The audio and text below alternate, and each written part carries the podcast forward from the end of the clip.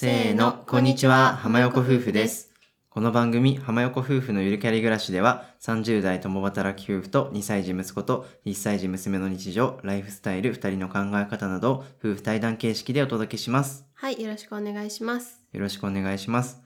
本日は子育て関係のお悩みを2通いただいてますので、お答えしたいと思っております。うん、かなりね、あの、いただいてから時間が経っちゃったんですけど、うん、お答えしていこうと思っております。はい、で最初に近況とか雑談をしようかなと思ってるんですけど、うん、最近土日でね、うん。家族揃って結構お昼とかうん、うん、ご飯を食べに行くことが多いんですけど、うん、かなりねあの余裕を持ってうん。行ける感じになってきました、そうだね。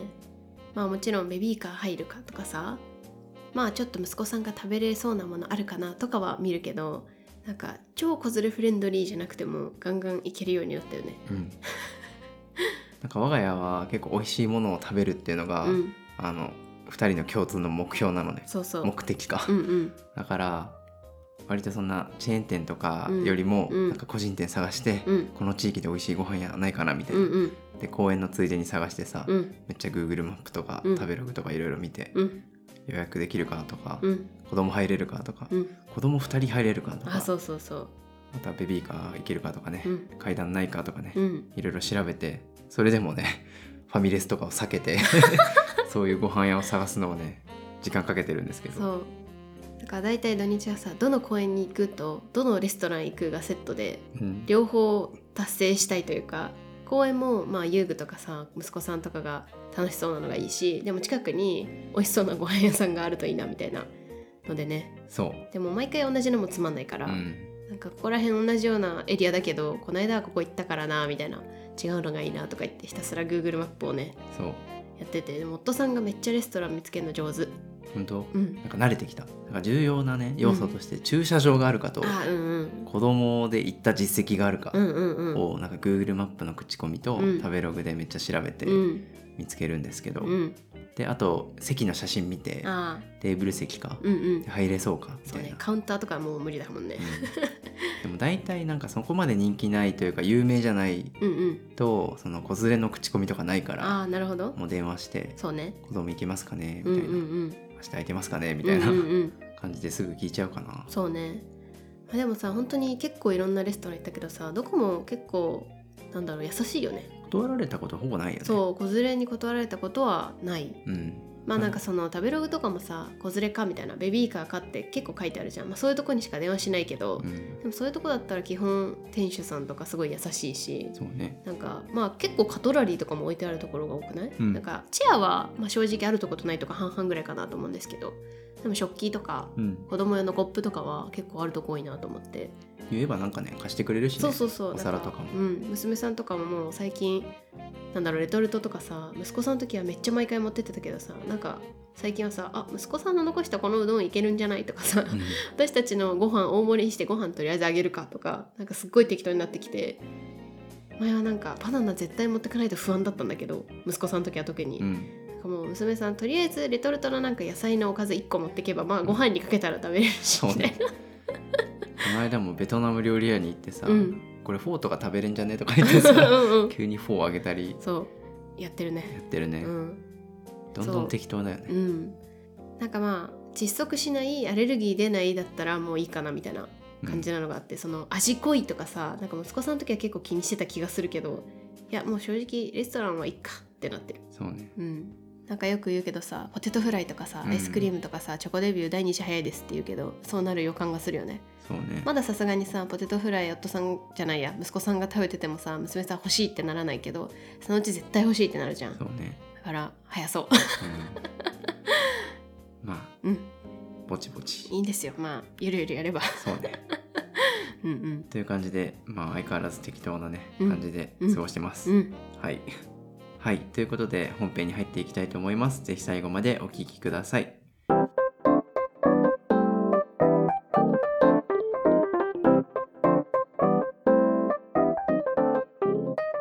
はいそれでは本編始めていきたいと思います。本日はお便りを2通紹介する予定です。はい。では早速1通目から紹介したいと思います。妻さんどうぞ。頑張りますこんにちは。いつも楽しく配置をしています。生後5ヶ月の娘と里帰り中の隣のメイと申します。育児についての質問です。主人が半年の育休を取得し家族3人で主人の実家に里帰りしています。そこで質問なのですが浜横夫婦さんは子育てにおいて実家の支援や子育てサービスの活用をどれぐらいされていますか？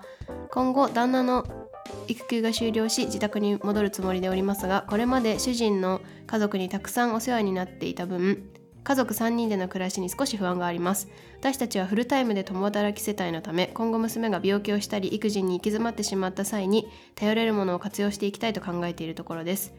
ご自身の経験やアドバイスなどありましたら教えていただけると嬉しいです。これからもお二人のご活躍を楽しみにしております。というレターいただきました。はいありがとうございます。ありがとうございますちょっとねだいぶ前なんですけど。うん。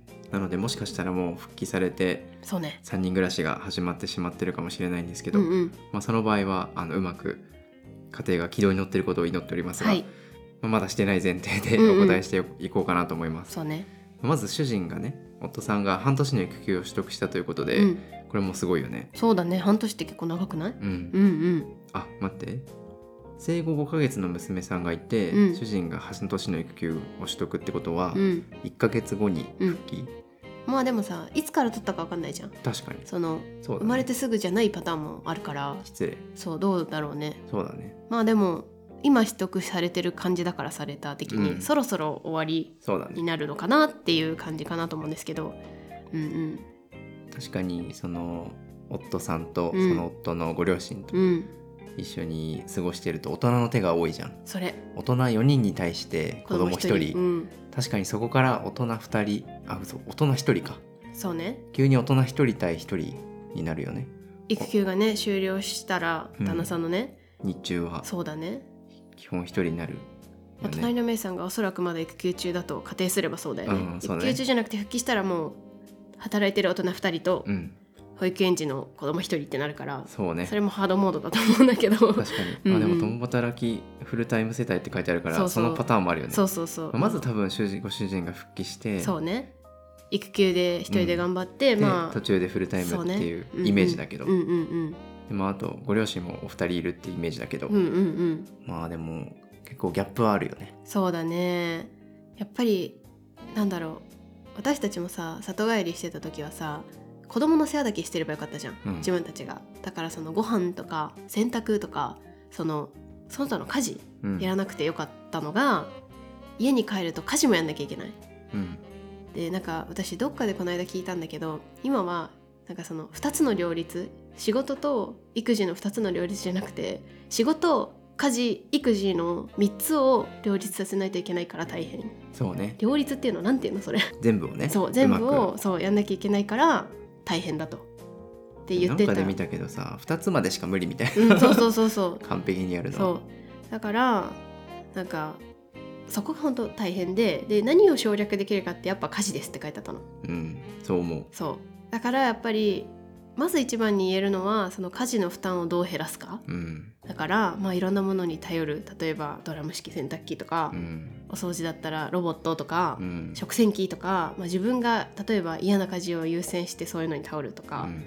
まあ、あとはちょっともう妥協線というかさうん。なんかここまででいいかなみたいな頑張りすぎないみたいなのを決めるとか、うん。まずその家事をどこまで負担減らせるかうん。が一つ大事かなって思う。 totally agree です、うん。そう。ね。うん、この間私が見てる YouTuber で誰かが言ってたんだけど自分が仕事と育児だけやるならめっちゃ楽だと思って言っててなぜなら会社から帰ってきて子供をピックアップしてもうできてるご飯を食べさせて。そうね。できてでそう。そう。でもうお皿洗いとかもせずそのままお風呂に入れてでそのまま子供たち着替えさせて寝かしつけ終わり。確かに楽だ。めっちゃ楽だみたいな。でもそこにご飯作ったり洗い物したりなんかちょっと子供の食べ散らかしたの掃除したりとかそうね。そういうのが加わるからめっちゃ大変って言ってて、うん。いやめっちゃそうだと思ったの。間違いない。そうそうそう。なんかもうマルチタスクというかさ、うん。どんどんさタスクが降ってくるじゃん、うん。皿洗いしてる間にうんち漏らしたとかそうさ そうそうそうなんかわかるよ。ご飯せっかく綺麗にしたのに、うん。いつの間にかなんかべちゃって投げてたとうんうかさ、んうん。そう2人いるとさらにさなんかそうそうそう。1人が終わったと思ったらもう1人がなんか水ひっかり返してとかさ、そうそうそう。あるあるじゃん。あるある。そうなんよ。まあ、だから本当にまずは家事の負担を減らすこと、家事を減らす諦める、うん、そうそうそこそう重要。そうそう。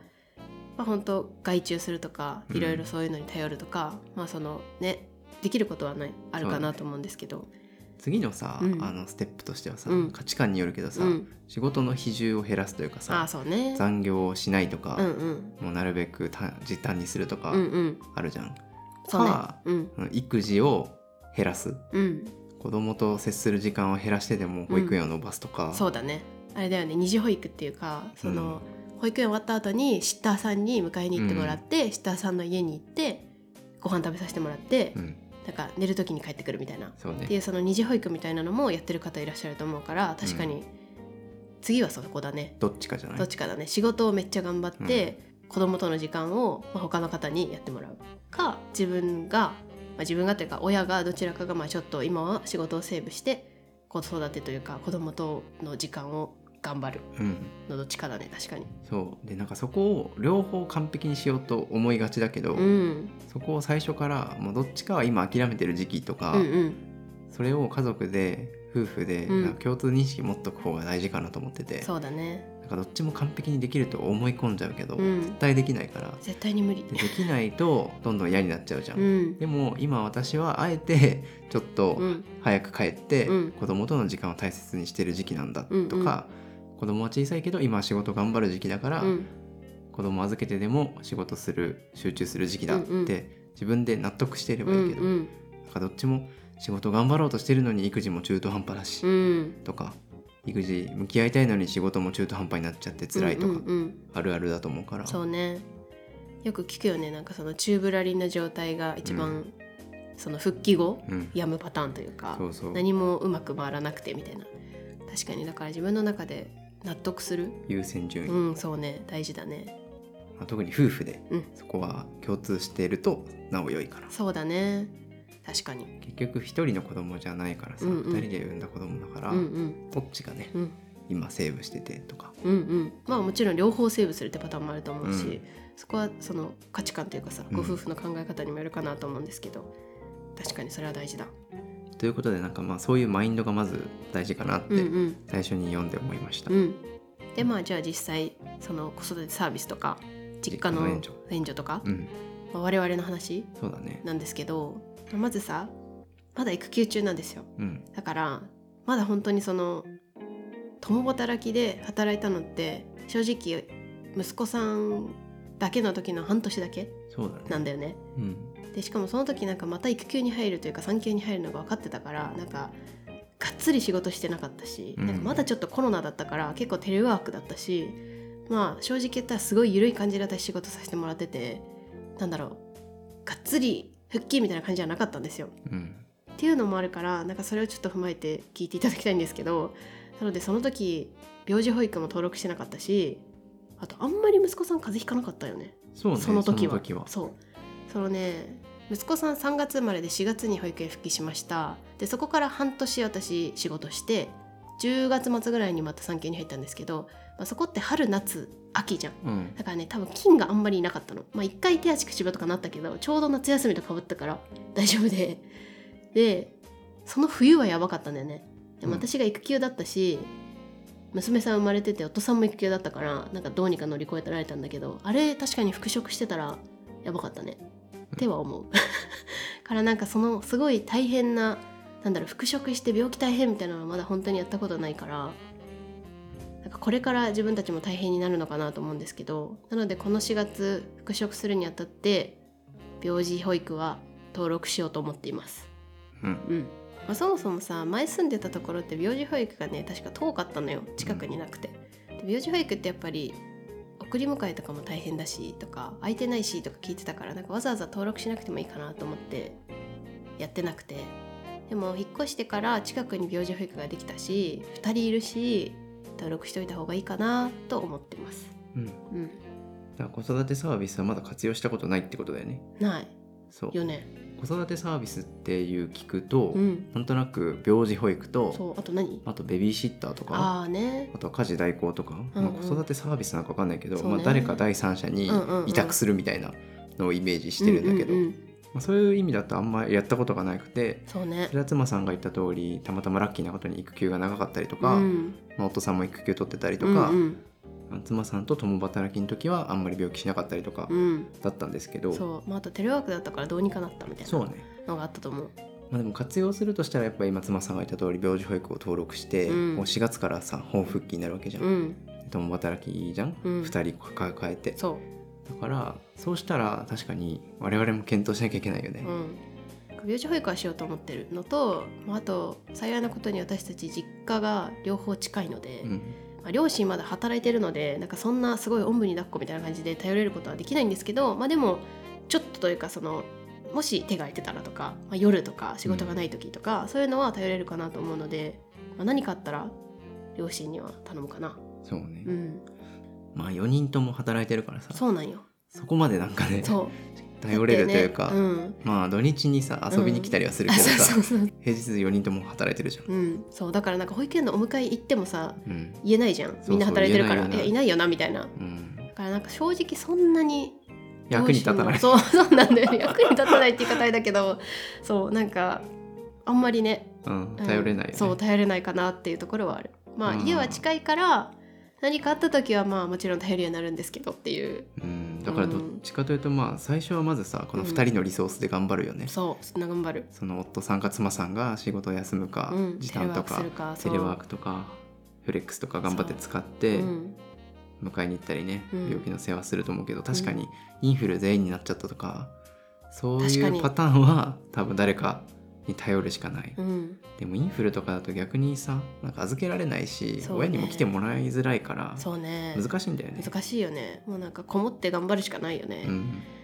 やだねインフルみんなでなるとか。超想像したくない。うん。そまあ、でもあのどういうとこに頼もうかとか、うん。そういう目星はつけられると思うから、うそうだね。そこは事前に準備としてやうん。っていくのはいいかなとは思いますね、うんうん。備えとして。そうだねなんか会社のさ福利厚生でさ結構そのベビーシッターとかさあったりするじゃん。あとその病気の時もとかあるのかもしれない。私まだその正直自分の会社の調べてないんだけど。まあ、あと東京都とかだとねあベビーシッターの補助金とかも出てるうんうんみたいだし、そうだね。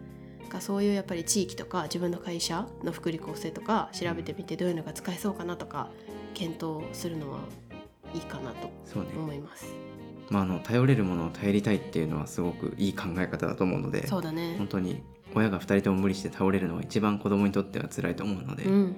2人がいかに楽して笑顔でねゆとり持って子育てできるかっていう意味ではそういろいろ活用するのはすごくいいかなと思ってます。ううんん。そう本当に今の時代さなんだろう。核家族だしさみんな、うん。本当いろんなものに頼るべきうん。だよね。はい。うんということでちょっと実体験ではねあんまりいいサービスご紹介できなかったんですけど、うん。そんな風に考えておりますといはい。うご紹介でした、うん。お便りありがとうございました。ありがとうございました。はいそれでは2通目紹介していきたいと思います。匿名希望の方です。浜横夫婦さんこんばんは。いつも楽しく拝聴しています。私は生後7ヶ月の子を育てておりご相談です。よく産後の恨みは一生と言いますが実際一生言い続けていいのか悩んでいます。私には産前産後の恨みがあります産前頭が痛くて仕事が終わった瞬間夜まで寝込んだり氷枕がないと寝れない日もありました。私は自分の体調管理のせいであってつわりではないと思い込んで無理していたのですが夫に傍から見て異常だ。つわりだと気づいて無理しないよう言ったり妊娠中家事を手伝ったりしてほしかったのです。ということは結局つわりだったってことだね。まあそうつわりがあったってことだよね。そうだね。ん、でも夫さんはあまり気づいてくれなかったと。そうね。うん。また産後は産院からの退院日。その日は私の誕生日でもあり3人で一緒に過ごすつもりでいたのに夫は突然仕事を思い出したと言って家を出て帰宅したのは夜でした。うん。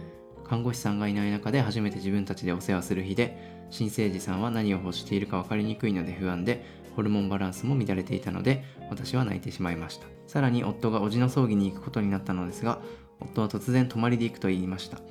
日帰りの予定だったし鈍行で行ける距離です。泊まりで行ってもいいという疑問形でもなかったので引っかかったし産後数日で突然夜通し一人でお世話することが不安でその日も泣いていました。朝も夜も23時間おきにミルクが必要な時期でした。こうしたことでね恨みを持ってしまってると。うんうん。そんな恨みを持ってしまっている中で夫が風邪をひいたり吐き気がするというと心配より苛立ちが強く出てしまいそれは恨みが晴れていないからだと思うのです。夫が風邪予防をしていないのを見ていたこともあり子育て中は寝込んでいいのは子供だけ。大人は薬を飲んで早く治すべきそもそも予防すべきとか胃腸が弱い体質と前から言っているのだから食べる量を自分で調節すべきなどと思ってしまい優しい言葉がかけられないのです。恨みが晴れるよう夫に何か行動や言葉を求めてもいいのでしょうか？それとも夫婦として私の優しさが足りないのでしょうか？自分でもこんな冷たい私が嫌で本当は夫が好きなのに優しくしたいしでも孤独で辛い産前産後を過ごした悲しみ本当はもっと夫に気遣ってほしかったという思いがあります。一度は恨みの内容について夫に話しましたが別の話題が降ってきて流れて終わっています。長文で申し訳ございません。アドバイスいただけますと幸いです。というお便りをいただいております、うん。補足で自分が子供のお世話をして夫を寝かせてあげたり夫が好きなパンを買っておいたり夫の起床時間をメモしておいて寝坊したりは起こすこともあります、うんうん。夫にみじんも優しくできないのではなく恋愛感情がないわけでもありませんとうん。いうことです。なるほど。お便りありがとうございます。ありがとうございます。具体的なエピソードがそうだね。もりもりであったので、うんうん。すごく分かりやすかったです、うんうんまず産後の恨みでねうん。産前産後か。うん。めちゃめちゃ恨まれてることは 伝わりました。いや辛いね。ー辛いね。辛い。いやこれ相当その匿名さんも辛いと思うわ。うん。ね。うん。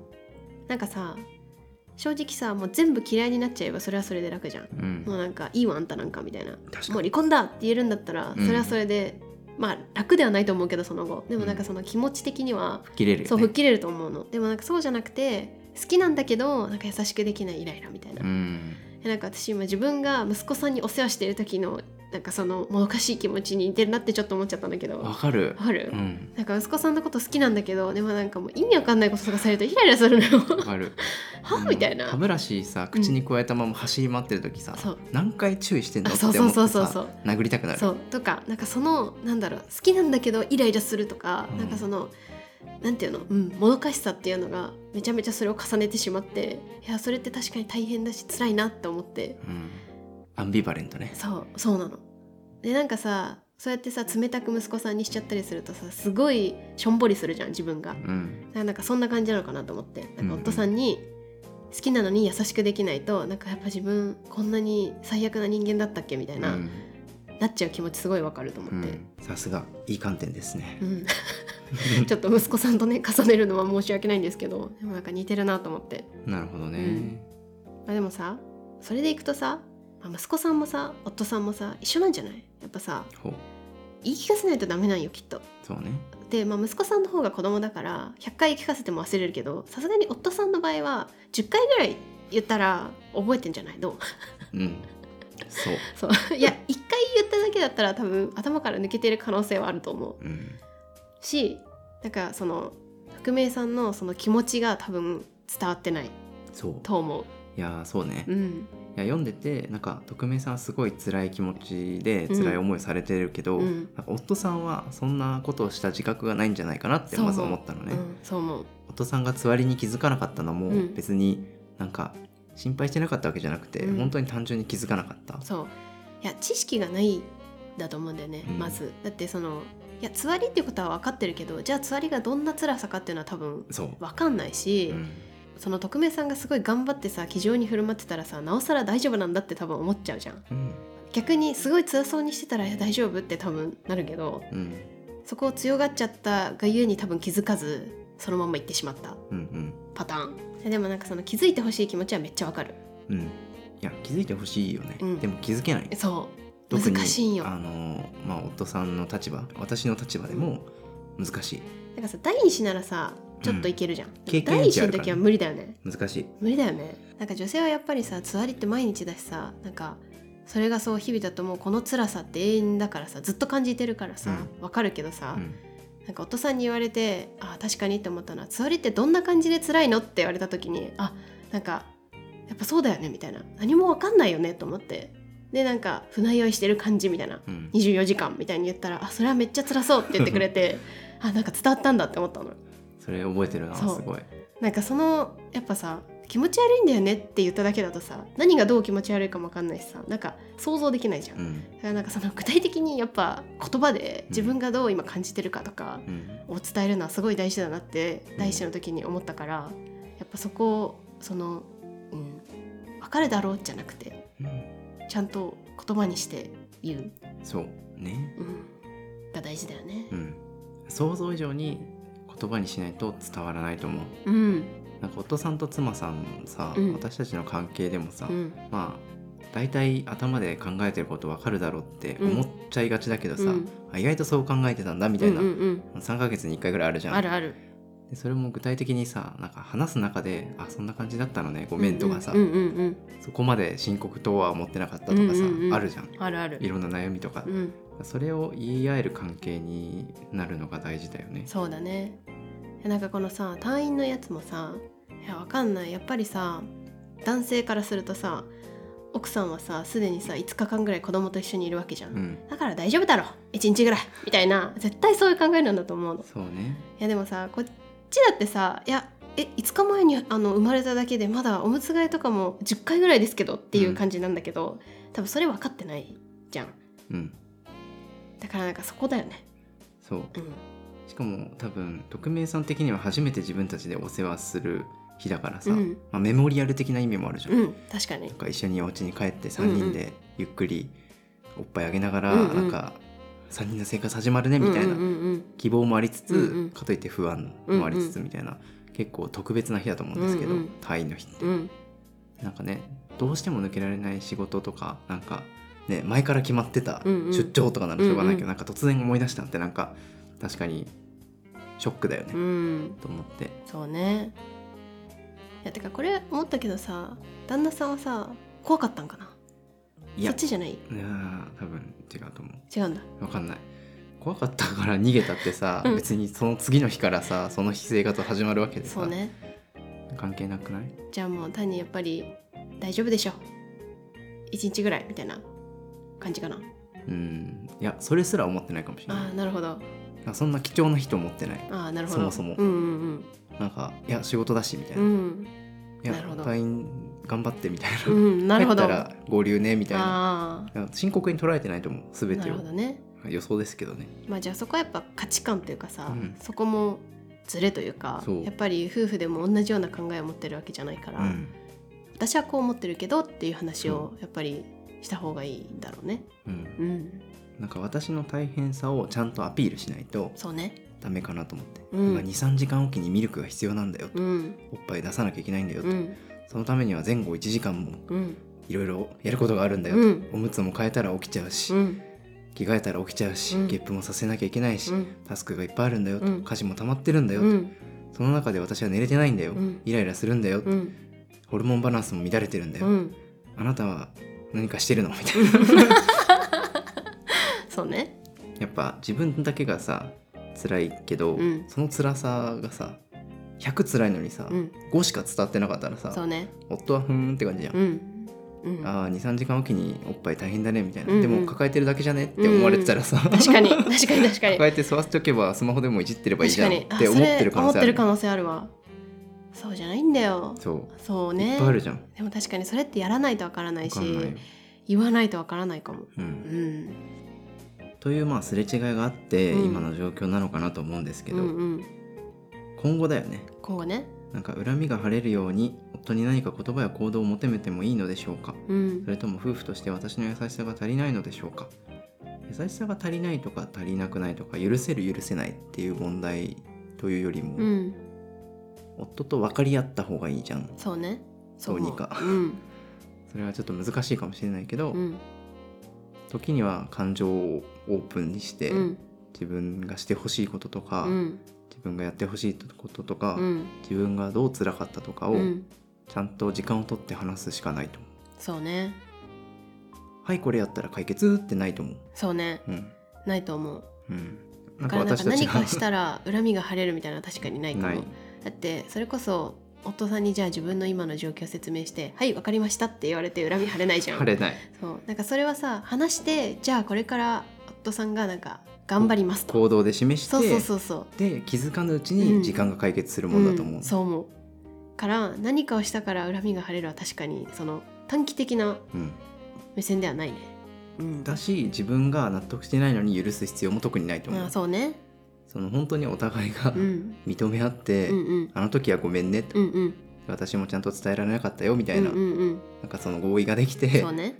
でその後行動も伴ってうんようやくハッピーエンドじゃない、うんうんうん。そうだね。そう思う。なんか逆にさこのまんまずっと匿名さんがこの気持ちを押し殺してる方がうん。辛いと思うし、うん。なんかうまくいかないと思う。なんかうん。今後、子育てってもっとまた大変になってくるフェーズあると思うしなんかそれこそ一人じゃ抱えきれないこととか出てくると思うからやっぱり夫婦の協力って絶対大事じゃん。うんってなった時になんか心の片隅にさそのモヤモヤとさ怒りがさあったままだとなんかうまく協力とかもできない気がするしまたモヤモヤが積み重なってみたいな感じになっちゃう気がするから一旦、まあ、生産じゃないけどさちゃんと話し合った方がいいかなと思それな、う。うん。うん。まあ、一度話してねあの別の話題が降ってきて流れちゃったってことですけど、うん。これはもう諦めずにそうね。何回でも話すのが大事かなと思って、うん。なんか我々がねなんか解決策を提示できたりスッてねうん。こうしたらいいよってうん。言えたらいいんですけどそれはあの誰でも無理だと思うしそうだね本人の問題うん。だと思うのでそうんか突き放すように聞こえたらあれなんですけど、うん。最後は自分とその旦那さんがうん。話すしかないし、うん。そこで解決するしか術はないうん。と思います。うん。まあその話すのって勇気がいると思うし、うん。まあ、昔のことってさなんかなお今言うのみたいなうん。